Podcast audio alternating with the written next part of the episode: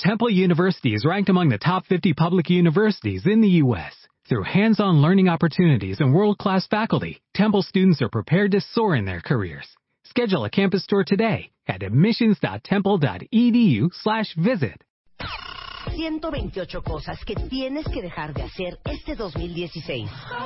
Deja de buscar la felicidad en algo o en alguien. Deja de perder el tiempo en internet. Deja de andar a mil por hora todo el día. Deja de pensar que no estás listo. Deja de asfixiar a tu pareja. Deja de rogarle a quien no te pela. Deja de sentarte con la cartera en la nalga. Deja de tragar como una boa. Lo que ya no hay que hacer right now. Revista MOA. Las 128 cosas que tienes que dejar de hacer en 2016. Más. Cómo acoplarte sexualmente en pareja. Las virtudes de ser introvertido. Deja de arrastrar tu pasado. Aprende a soltar.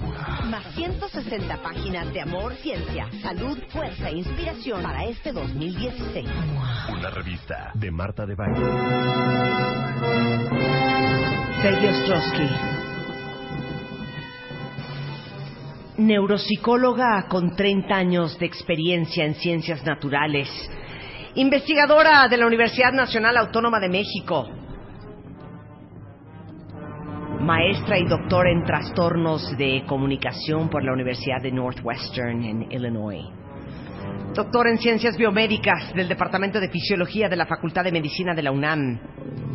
Autora del libro Mentes Criminales. Experta en sociopatía, psicopatía y otros trastornos mentales. Experta en maldad. El día de hoy, ¿por qué nos identificamos con el mal más que con el bien?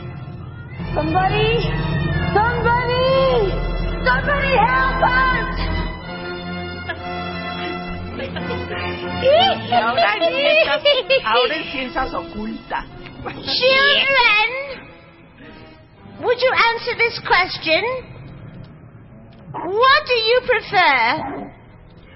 Maleficent or the boring Sleeping Beauty? What do you prefer? Snow White or the beautiful witch? What do you prefer? The government or El Chapo? what do you prefer? Sister Gaviria or Pablo Escobar? Ya sin payasada. Bienvenida. Peggy. Hola, ¿cómo- A ver, pero vamos a ser el ejemplo, vamos a ser el ejemplo. ¿Qué prefieren? ¿Maléfica o la Bella Durmiente? Maléfica Baifar. Maléfica. Maléfica O va a ¿Tú? Guasón versus el versus Batman. Robin. o Robin. Robin, Robin, Robin. Sí, Robin, porque Batman no, es malo, ¿eh? Este, Batman es malo. Sí, Batman es es malo. Claro, que sí. Sí, por casi supuesto. es ser oscuro. malo. Pero Batman eso- es cero es un malo. vengativo. Es un ser oscuro, negativo. Es un héroe, o sea, salva la ciudad. pero es pero claro. todas las características de su personalidad son de una persona mala. Es vengativo, es este tiene planes ahí como malos, o sea, es malo. Mira, Edgar Flynn dice, I prefer Maleficent. Claro. Evil is really interesting and it feels good. Lo que me decías antes del corte, Peggy. Lo Cállense. bueno es aburrido. A ver, pero vamos a, a- ¿qué prefieren? Sí, ¿qué prefieres? ¿Peter Pan O, eh, o Garfio. o. Captain Hook? Ajá. Sí. Garfio, totalmente. ¿El coyote o el correcaminos? El coyote Mil veces. El Claro. coyote. Silvestre o Piolín. Silvestre. Silvestre. Totalmente. O, doctor, o Hannibal Lecter. O alguien... eh, ¿Por qué te gusta Hannibal Lecter? ¿no? Claro. Ay, ¿Cuántos les gusta? Ajá. Que es terrible. Se come a sus ¿A quién víctimas. preferirías? En el silencio de los inocentes, a la abogada. ¿Cómo se llama esta actriz? ¿Cómo se llama esta actriz? Starling. ¿Cómo se llama esta actriz? Eh, La que hizo- Jodie Foster. Jodie Foster Washington o que era Hannibal Lecter. Exacto. Ahora, ¿por qué nos gustan las emociones negativas? Bueno, mira, hay muchas causas, no solo es una. En primer lugar, no es que te gusten las emociones negativas, tiene que ver con tu personalidad. ¿Por qué la gente paga por ir al cine durante dos horas y ver películas de terror o de gente mala, ¿no? Sí, te sí, estás sí. angustiada. Cuando los psicólogos como Freud dicen que tú buscas el placer en las teorías y evitas el dolor, ¿no? Lo, lo que te causa daño. Pero sin embargo, esto es mucho más complicado, ¿no? Este, la verdad es que estas emociones, cuando estás viendo emociones negativas, eh, produces mucha noradrenalina, se te Ajá. acelera el corazón y entonces cuando, entonces una teoría es que pagas para ir al cine dos horas porque te gusta, es- tienes esta búsqueda de la novedad y te gusta sentir toda esta adrenalina y luego se te resuelve eso en una cuestión artificial. Entonces sientes placer cuando ya terminaste de sufrir. A mí personalmente las películas de terror no me gustan ¿Qué? para nada. ¿Qué te No pasa, puedo Peggy? de amor. No. O sea, Rebeca y yo somos Somos especialistas en películas de terror. Bueno, ahorita les voy a hacer una prueba porque muestra a quienes les gustan las películas no hay de nada terror. como estar así.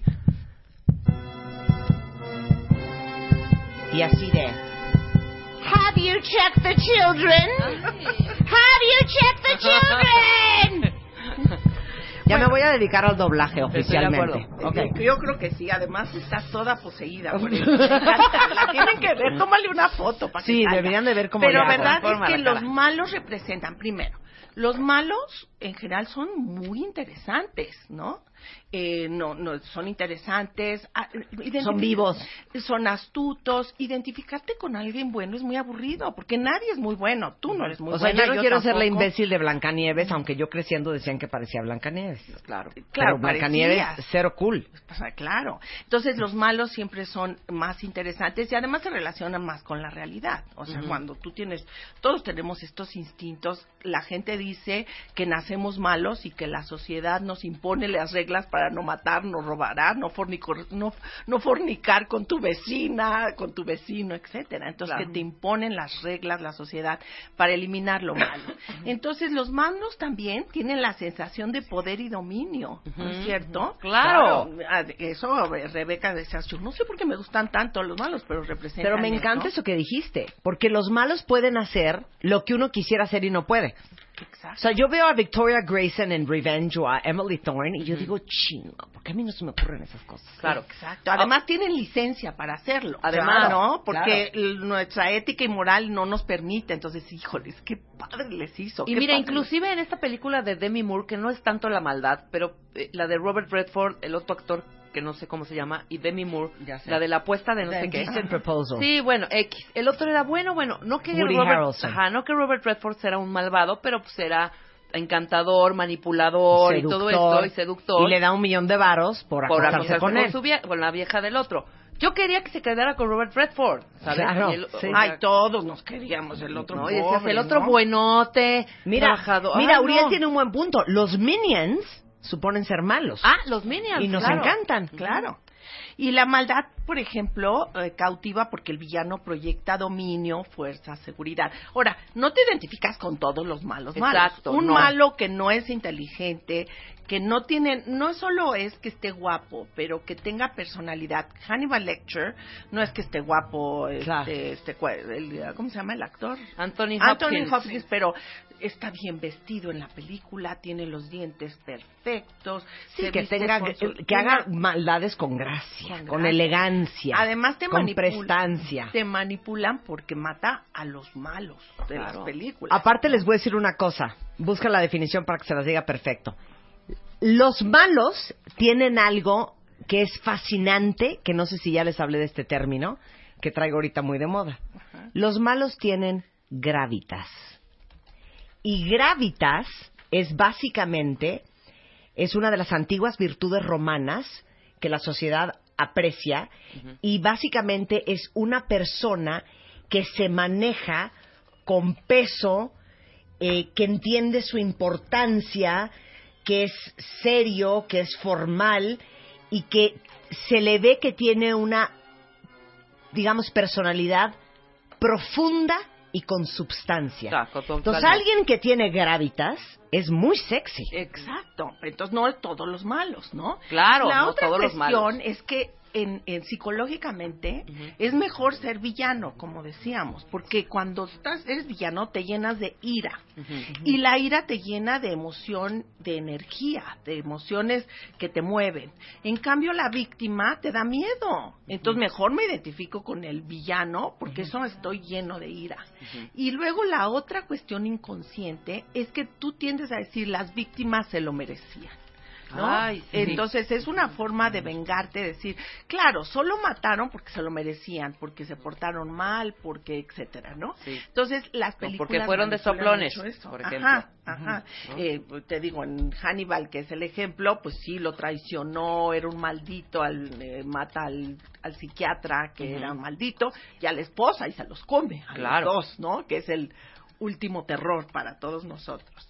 Y eh, yo creo que es muy importante porque hay varias teorías, ¿no? Acerca psicológicas de acerca porque qué satisfacen en nosotros los villanos. Ajá. Y entonces, eh, por ejemplo, Abraham Maslow, que es un psicólogo humanista que hablaba de diferentes escalas y muchas veces es que primero tienes que estar satisfecho en tus necesidades básicas para poder comer, porque, se- o sea, si no, si tienes hambre, pues no lo logras eh, pasar a otro nivel. Pero si necesitas amor y compasión, entonces vas a tener problemas para tu autoestima. Entonces muchas veces la gente con pobre autoestima, pues se identifica entonces Claro. con, con las diferentes tipos de películas. Esa es una teoría. Diferente. Claro. Ajá.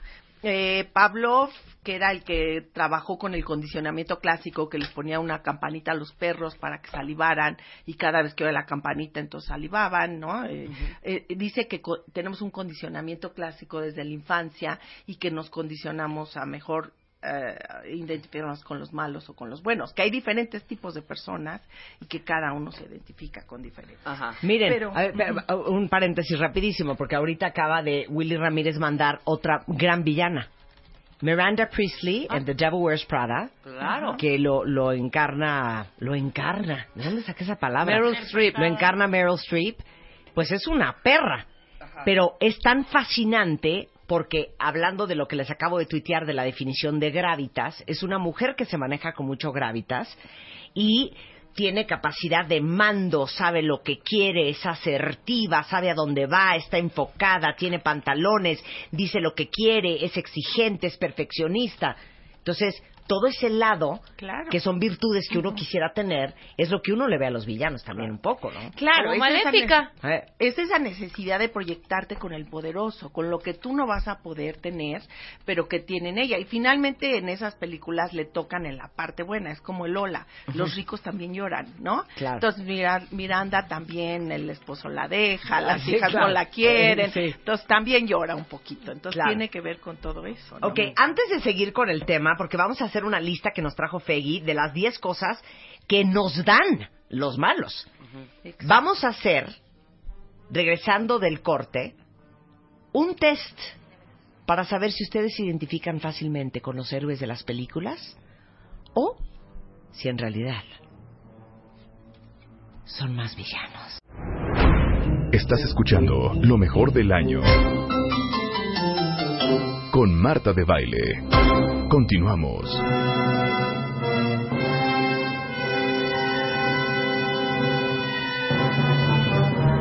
Welcome back, children. Would you like to come out and play?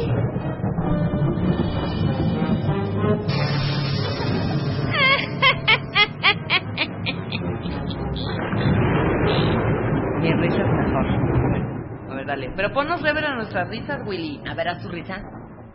Espérame.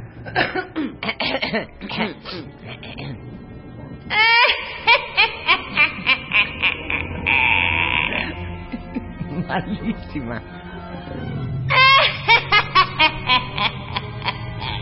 Ok, voten por la mejor risa. Tú eres la Está- juez. Tú está eres la juez. posesionada. Estamos posesionadas por Bueno, ti, otra vez, espérate. Otra vez porque no lo hice con Ok, ganas. ya. Vota tú. Feggy, Vota, ¿quién vota, hace mejor risa?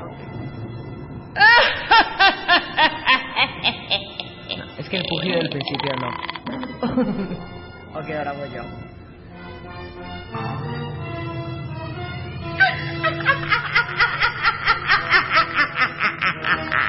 Sí, la tuya, te la doy. yo. No, yo ya, ya me rindo. por mucho, pero no, rindo. quedas- no estás tan mal, ¿eh? No estás- Es que Marta la hace Te como sale aguda. lo maldito, Es que está mal tú.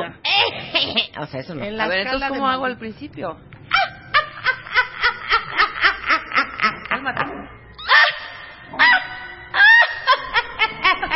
Así es mejor. ¿Quieren que haga la voz de la reina? del ¿Pero qué tal? No, deja el rever. ¿Qué tal es?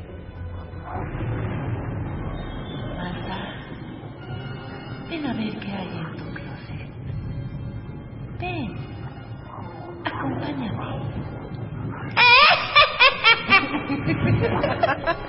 Es que hay un hablando, cadáver. Claro. ¿Por qué nos identificamos tanto con la maldad? Y alguien que es experto en la maldad es Feggy Ostrowski. Feggy es, es muy eh, buena. doctora, es neuropsicóloga. Es tan buena. es directora del Departamento de Neuropsicología de la UNAM. Y ella ha estudiado las mentes criminales, de hecho tiene un libro que se llama Mentes Criminales Extraordinarios sobre las mentes de los psicópatas, sociópatas y asesinos seriales más importantes del país. Y nos está explicando por qué nos es mucho más fácil relacionarnos con Maléfica, con el Guasón, con Miranda Priestley, con, eh, con las brujas, con los villanos y villanas de las películas y más de que la con historia. los buenos, ¿no? En la historia hay Claro. gente que prefiere, que, que tiene un support group para Manson, por ejemplo, que Claro. A la esposa de Polanski, a Hitler, a Stalin. Bueno, es terrible. Y la gente desde siempre, cuando la gente iba a los circos romanos y veía cómo se destrozaban a los esclavos, ¿no? Entonces, pero, ¿qué nos dan los malos? Yo creo que es interesante que te diga qué es lo que nos dan. ¿no? Pero vamos a hacer primero Primer el test, ¿no? El test eh, es... Hay gente que te dice, no, mira, yo solo voy al cine para entretenerme. Inconscientemente, pues claro que no hay esto. Entonces, eh, hay esta parte que ti- a lo que hay atrás es, vamos a ver qué tan empático eres y qué tanta búsqueda de la novedad tienes. Si tienes altos puntajes en este test, eres el candidato perfecto para las películas y eres el que le da todo el dinero a estas películas. Si no, bueno, eh, entonces no eres. Entonces es más bien estos Ok, aspectos ¿están inconscientes listos? de tu personalidad. Saquen papel y pluma y ahí les vamos a, a preguntar ciertas preguntas, son 11, para saber si ustedes se identifican fácilmente con los héroes de las películas o con los villanos.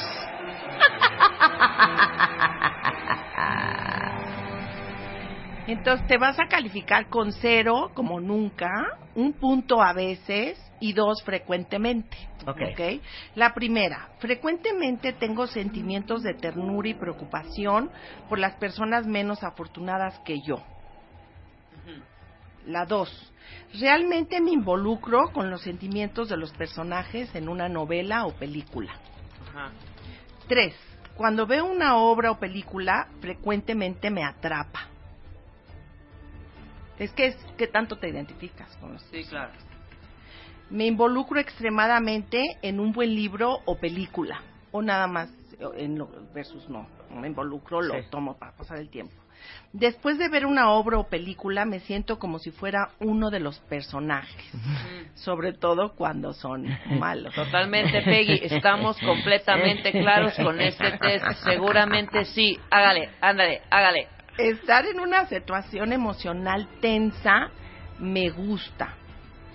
¿Me gusta o me asusta? No, me gusta. Ah, ok. Me gusta. Me gusta. Antes de criticar a alguien, trato de, imagina- de imaginar cómo me sentiría si yo estuviera en su lugar.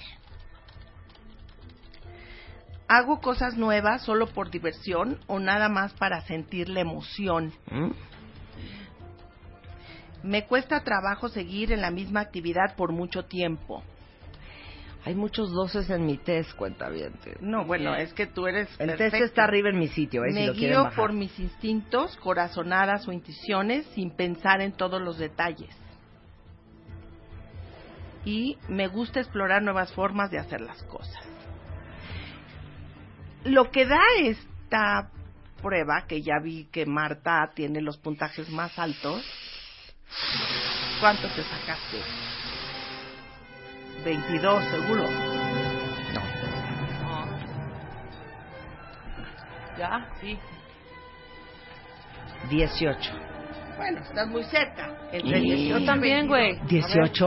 A A ver, déjame ¿cuántos ver el sacaron cuentavientes pusiste. en nuestro test de identificación con héroes o villanos? 18.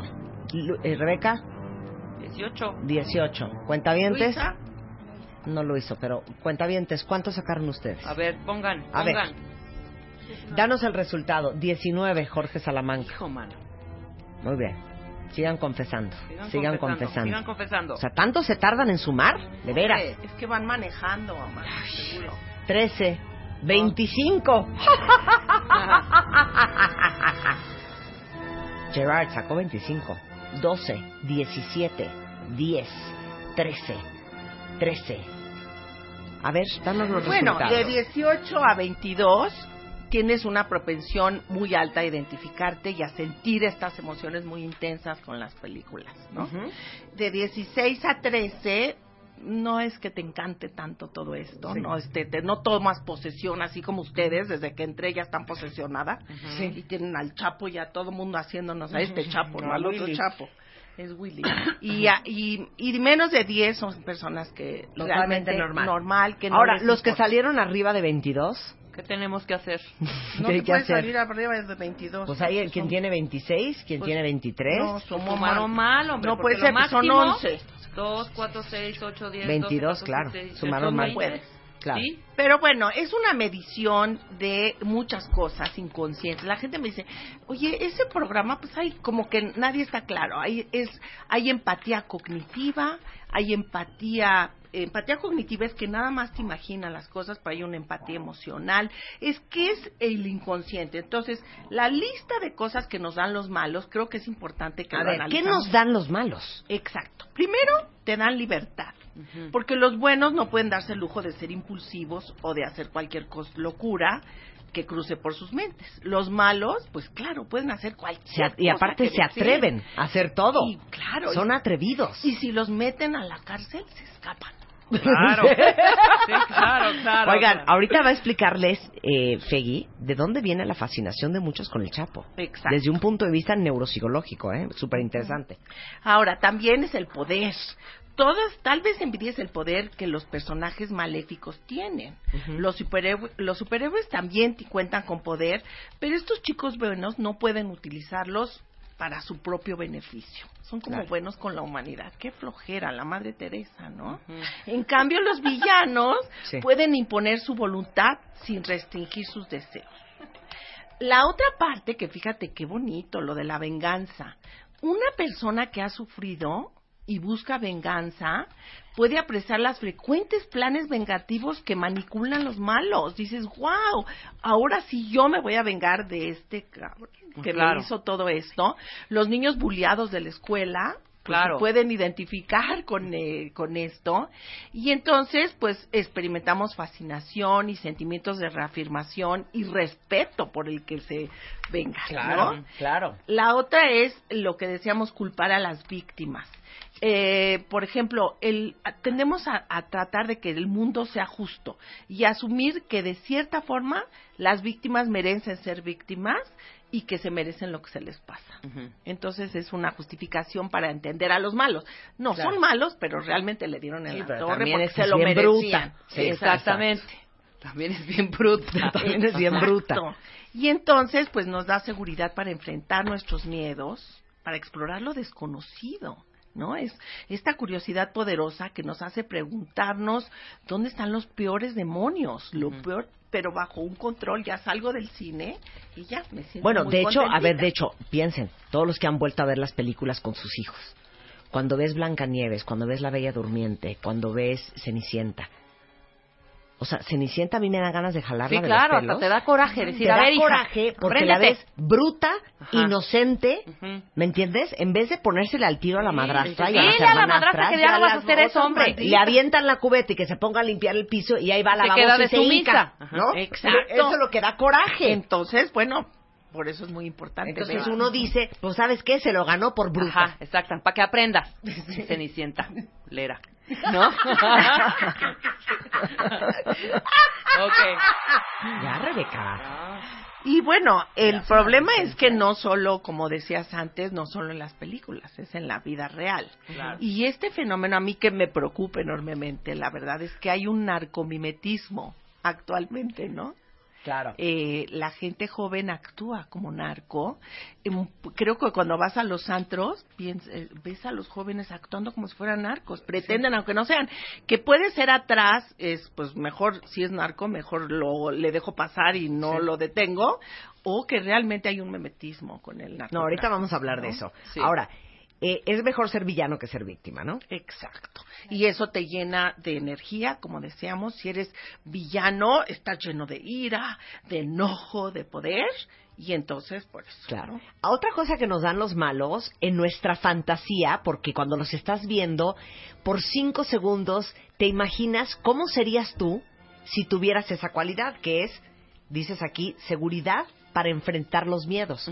Porque los villanos son aventados. Ah, hombre, ¿cómo Les no? vale madre Les todo. vale gorro. Les valen las consecuencias. Son como héroes, ¿no? Sí. El miedo es Los como bandidos, muy negativo, es humillante, es que me quiero meter debajo de la mesa, eh, y como lo de Cenicienta, ¿no? El- está llena de miedo Claro. y entonces no se enfrenta, porque Claro. el miedo es la amígdala disparando y en cambio el villano es la corteza prefrontal planeando, organizando y secuenciando lo más malo del Sí, la, planeta. to- la tocada es la corteza prefrontal, cuentavientes. O sea, Exacto, la- no bueno, porque la amígdala pues dispara a lo loco, pero tú dominas los miedos. Entonces la corteza es, por eso los criminales más terribles son los los que planean, no los impulsivos. Los impulsivos dan de flojera. A mí Los cuando me- estrategas. cuando iba yo a la cárcel me decía, ¿a quién quiere ver de las mujeres? Pues hay muchas que mataron al esposo. Ay, no, qué aburrido, ¿no? O sea, es como todo está justificado. Son impulsivas, las maltrataron. Quiero ver al esposo maldito. A ver qué No, pero espérame, hizo. ahorita voy a hacer nada más una pausa rapidísimo. Hay en Twitter, eh, perdón, en, en YouTube, y vean por favor esta entrevista, y no sé si ya la viste tú, Feggy, para que la analices un poco, porque es digno de, de investigación. A esta señora que estratégicamente mata a su marido, y lo cuenta con tal gracia, que te da mucha que dices, güey, es una asesina, ahí les va es el una video, criminal, Ahí les va el video. pero lo cuenta con tal gracia cómo lo hizo y por qué lo hizo. Y al final el, el reportero le pregunta, bueno, ¿y ahorita cómo se siente? Y ella responde, pero haz de cuenta que le ves la cara, realmente me dice, muy bien, me quité un peso de encima de lo que... de alguien que la hizo sufrir muchísimo. Termina Exactamente. sintiendo empatía por la señora. Exactamente. Ay, señora, qué bueno que ya lo mató. Ajá, qué bueno que ya dejó de padecer y qué bueno que ya mató a, a esta monserga que seguro le ha de ver. Porque lo primero que dijimos, Luisa, eh, eh, Luz y yo, cuando terminamos de ver esta entrevista, dijimos, algo le ha de haber hecho muy cañón Bueno, este güey. las- en la cárcel está llena de esos Claro. entre las mujeres. Entre los hombres están, hay verdaderamente malos y hay los impulsivos. Bueno, los antes de que se nos acabe el tiempo, Sí, yo sí quiero saber por qué mucha gente siente fascinación por el Chapo. Guzmán. Mira, yo creo que el fenómeno del narco ha convivido en México mucho tiempo, no es algo nuevo, ¿no? Y hay un psicólogo social que se llama Tomás Guevara que ha hecho un análisis profundo y habla del narco en tres fases. En la época de los 50 y 60, lo que pasaba en México es que la gente estaba preocupada por el reparto de las tierras y la lucha estudiantil, ¿no? Entonces, la, el, el narcotráfico empezó a surgir, pero nadie le hacía caso, eso no, no nos preocupaba. Entonces pasa el tiempo y ese, ese crimen organizado empieza a, a, a seguir creciendo, así como en la película de los narcos de Escobar, que se empiezan a organizar. Y entonces en México al mismo tiempo llega la crisis económica de la década de los 80 y las circunstancias ya son distintas. Ya lo que te preocupa es que esos jóvenes no tienen trabajo y no tienen cómo salir adelante para eh, conseguir fuentes y seguir creciendo como seres humanos.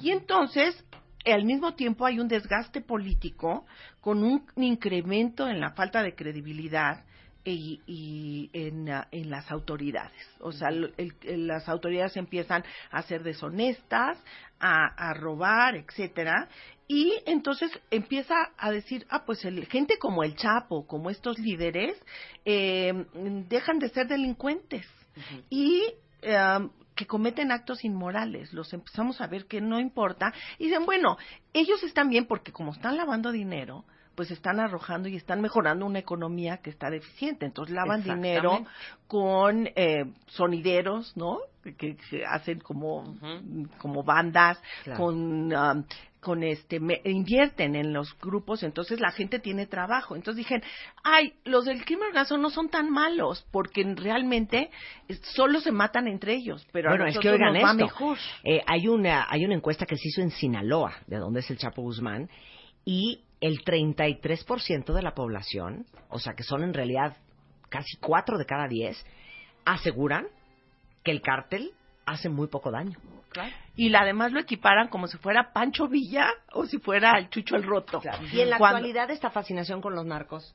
Bueno, hay un, eh, bueno, ¿qué representa? Déjame decirte algo, porque, por qué sube el Chapo y por qué bajan. Hay una encuesta sobre confianza en las instituciones, en donde le preguntan a la gente qué tanto confiarían si le prestarían las llaves de tu casa al presidente de la República. ¿Tú se las prestas, Rebeca? No, ni pero mi casa ¿Tú, mi casa. Luisa? No. ¿Tú, la, eh, Marta. Marta? Ahí vas. Yo sí se las prestaba. Ya estás diciendo que cuando yo que yo dije, yo quiero ir a tu casa a dormirme de un mes, estás loca. Bueno, Tienes razón. No, no le prestaría, 78% de la gente dijo que no se la presta. Pues, y le no. preguntan al gobernador de tu entidad, Menos. ¿se la prestas a tu gober, gober precioso? ¿Quién es mi gober? ¿Quién es Miguel mi Ángel? Miguel Ángel Mancera. Mancera. No, Eh, sí se las presto. Eh, sí, por supuesto. Sí, sí, Sí, a Miguel sí. Nos Bueno. ayudó con el flash mob. Sí, ¿Cómo sí no? se las Sí presto, claro que sí. Ah, porque A Sí, Miguel y a todos los del DF. Sí. ¿Cómo Sí, no? que tienes podercito, mija, pero... Eh, y al presidente, eh, la 79.9% de la población dijo que de ninguna manera. Ajá. Y al presidente municipal, No. de, bueno, aquí no sé quién es. La del de la, al delegado que se ¿A tu robó delegado? tanto Gil Galvez. No, pero ahorita, pero el de antes que se robó A, tanto. Vi- Vi- eh, a Víctor Hugo Romo, no, yo también se la prestaba. No, Bueno, es que yo soy muy bien campante. confiada, soy una muy mala persona a quien hacerle esa pregunta. 81.5% dijeron que no. Ok. Eh, entonces, bueno, hay una crisis de confianza en las instituciones y entonces el Chapo representa a alguien que nos ha, es, nos reivindica socialmente, ¿no? Eh, nos ha reivindicado socialmente eh, porque venció a los malos, o sea, se escapó de una presión de alta seguridad y ese, ese es un fenómeno en donde decir se está, nos está eh, salvando a todos nosotros. Eh, en general al Chapo la gente lo identifica como inteligente, como astuto y como generoso. Eh, sin embargo, bueno, yo sí quisiera aclarar que en Sinaloa la situación es complicada. Claro, que está lleno- son criminales. Son criminales los que están involucrados en el crimen. Son gente que abusa de su poder, que en las noches pasan en Sinaloa cosas terribles, en donde llegan gente que matan al otro porque le dice baje el, baje el radio. Yo me acuerdo que hace un tiempo fui a Chihuahua y les dije, ¿cómo les ha afectado el narco? Eh, el crimen organizado me dice, no, doctora, nos hemos visto- vuelto los más decentes, porque si nos tocan el claxon a todos dejamos pasar. No, Mira, no, no. claro, Este, viven en el miedo las gentes. Este es, eh, entonces, bueno, yo creo que este es un fenómeno que hay que revertir, porque no es posible que nos estemos identificando. No, con el problema de esa daño. identificación es clarísima y es porque estas instituciones y eh, No están gobiernos respondiendo, no. Sí, están fuertes, estamos están débiles. del gobierno. Exactamente. Y por eso el Chapo toma la relevancia que toma para muchos. ¿no? gente Claro. como es un vengador social, Claro. pero realmente yo creo que hay que generar en nuestros hijos claramente lo que es el bien y el mal, que eso es claro, el bien alguien que destruye, que utiliza mal a las gentes para sus propios fines, que está envenenando a los jóvenes, pues esto es un fenómeno que los sociólogos y psicólogos y psicólogos sociales tienen que investigar, porque este fenómeno de narcomimetización, pues se nos está regresando. ¿no? Narcomimetización, está muy Exacto. bueno eso, narcomimetización. Oigan, Fey Ostrowski está en Twitter, ¿eh?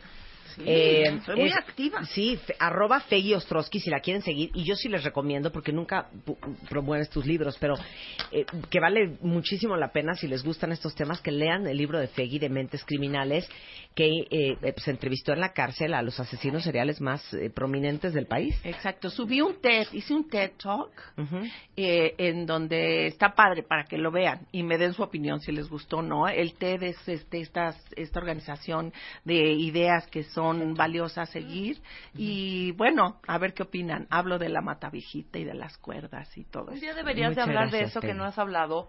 Lo hemos hablado, pero muy, muy desde el rollo neuro Psicológico. psicológico. No, ven a echar el chisme de todos estos, pero el chisme. No, es que más bien, ¿sabes que Hace muchísimo tiempo hicimos el programa contigo de sociopatía Exacto. y psicopatía. Volvamos a hacerlo.